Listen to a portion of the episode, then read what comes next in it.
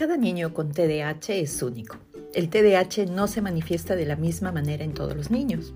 El DSM-5, que es el sistema actual de clasificación de condiciones del desarrollo, nos refiere que existe tres formas de presentación del TDAH en los niños diagnosticados. Hola, soy Malena Guamán una mamá real que como tú buscó ayuda en su momento y que ahora está aquí contigo compartiendo información y recomendaciones prácticas para convertirte en una mamá o papá efectivo a la hora de educar un niño con trastorno de déficit de atención con hiperactividad.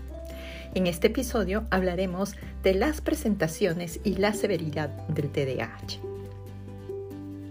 El TDAH es definido por los manuales clínicos como un patrón persistente de inatención y o hiperactividad e impulsividad que interfiere con el funcionamiento o el desarrollo de la persona.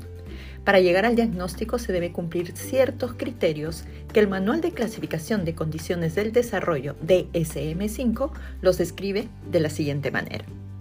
El primer criterio considera los síntomas del TDAH tanto de inatención como de hiperactividad e impulsividad.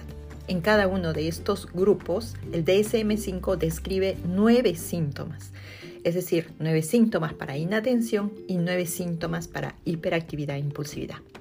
De estos nueve síntomas de cada grupo, seis deberían estar presentes durante al menos seis meses en un grado que no concuerda con el nivel de desarrollo y debe afectar directamente a la vida social, académica y laboral del niño o adolescente. A partir de los 17 años se requiere mínimo la presencia de 5 de estos síntomas. ¿Y cuáles son estos síntomas? Bueno, aquí te los describo. Los nueve síntomas de inatención que nos refiere el DSM-5 son, el primero, con frecuencia el niño, adolescente o adulto tiene falla en prestar la debida atención a detalles o cometer errores por descuido. En los niños y adolescentes estos errores se dan en las tareas escolares, por ejemplo, en los jóvenes adultos se da en el trabajo u otras actividades.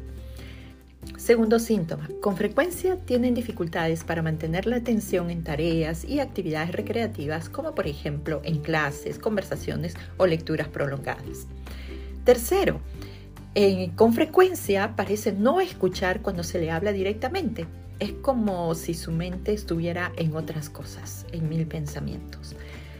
Cuarto, con frecuencia no sigue instrucciones y no termina las tareas escolares, los quehaceres o deberes laborales. Inicia la tarea pero se distrae y la se evade fácilmente. Quinto, con frecuencia tiene dificultad para organizar tareas o actividades, le cuesta poner los materiales y pertenencias en orden, tiene una mala gestión del tiempo y no cumple con los plazos. Sexto síntoma, con frecuencia evita, le disgusta o se muestra poco entusiasta en iniciar tareas que requieren un esfuerzo mental sostenido, como las tareas escolares, los quehaceres domésticos, en caso de adultos o jóvenes, la preparación de informes, la revisión de artículos largos cuando están en la universidad, entre otros.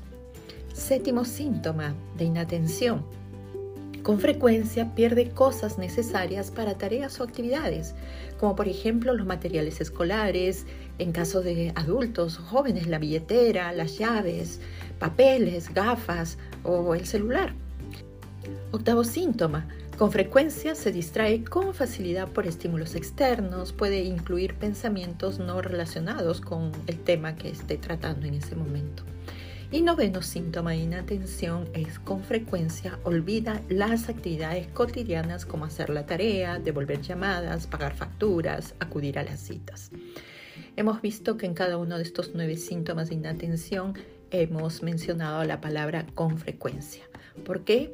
Porque muchos de estos síntomas están presentes en todas las personas, pero esto va a constituir un problema cuando eh, se presentan de manera frecuente, de manera intensa y empiezan a afectar la vida o la calidad de vida de la persona. Ahora veamos los nueve síntomas de la hiperactividad y la impulsividad.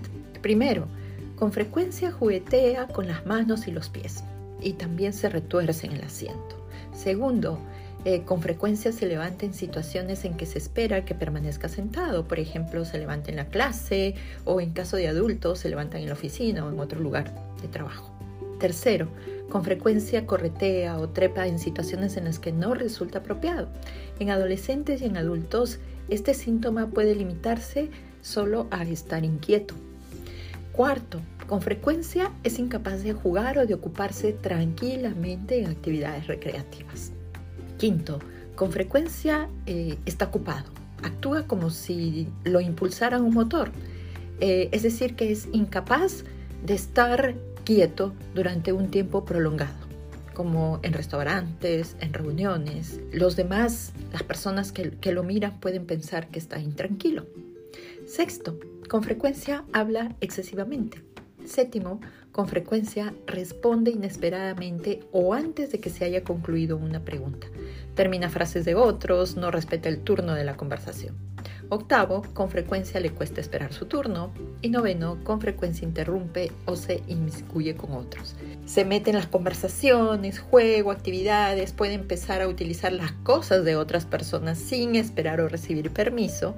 En adolescentes o adultos eh, podemos ver este, este síntoma como el hecho de que se inmiscuye o se adelanta a lo que hacen otras personas.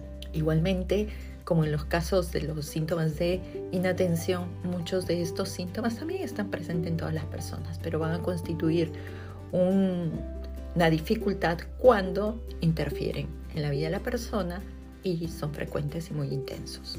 Bien, entonces hemos descrito los nueve síntomas de inatención y los nueve síntomas de hiperactividad e impulsividad que nos menciona el DSM5 y que van a constituir el primer criterio para el diagnóstico del TDAH. El segundo criterio para el diagnóstico es que estos síntomas deben haber comenzado en la infancia, antes de los 12 años.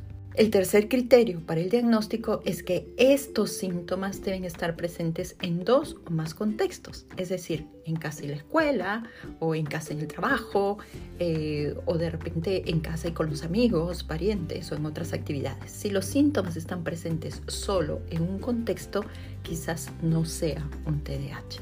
El cuarto criterio es que los síntomas deben afectar la calidad de vida del niño, adolescente o adulto, es decir, interfieren en su funcionamiento social, académico o laboral o reducen la calidad de los mismos. Produce problemas de adaptación a las demandas del ambiente. Si la persona tiene síntomas pero no afectan su vida, eh, el niño es funcional, entonces posiblemente no estamos frente a un trastorno. El quinto criterio es que estos síntomas no deben ser producidos por otro problema de salud, ni otro tipo de trastorno como la ansiedad, eh, la depresión, entre otros. Eh, por eso el diagnóstico lo debe realizar un médico experto en el tema porque tiene que hacer una evaluación neurológica, exhaustiva, asimismo tiene que realizar un buen diagnóstico diferencial, ya que existen otras condiciones que pueden producir los mismos síntomas. Eh, no todos los problemas de inatención se deben al TDAH. Puede ser que exista otra causa. Cuando se cumplen estos cinco criterios para el diagnóstico, es decir, la persona tiene síntomas y estos síntomas son frecuentes, empezaron en la infancia y están presentes en dos o más contextos e interfieren en su calidad de vida, y no se explica mejor por ninguna otra condición, entonces es cuando eh, se llega al diagnóstico de TDAH. El DSM5 clasifica al TDAH en tres tipos o presentaciones que son el TDAH de presentación combinada.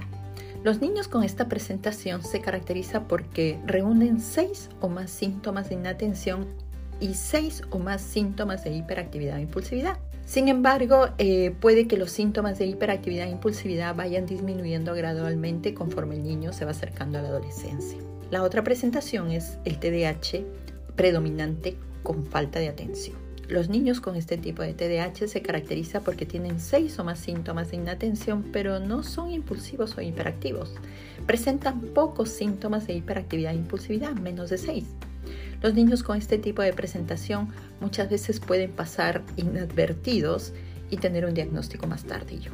El TDAH de presentación predominante hiperactivo impulsivo, que se caracteriza porque los niños presentan seis o más síntomas de hiperactividad e impulsividad y pocos síntomas de inatención.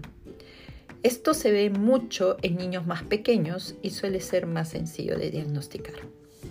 En los adolescentes y adultos también se puede diagnosticar un TDAH en remisión parcial.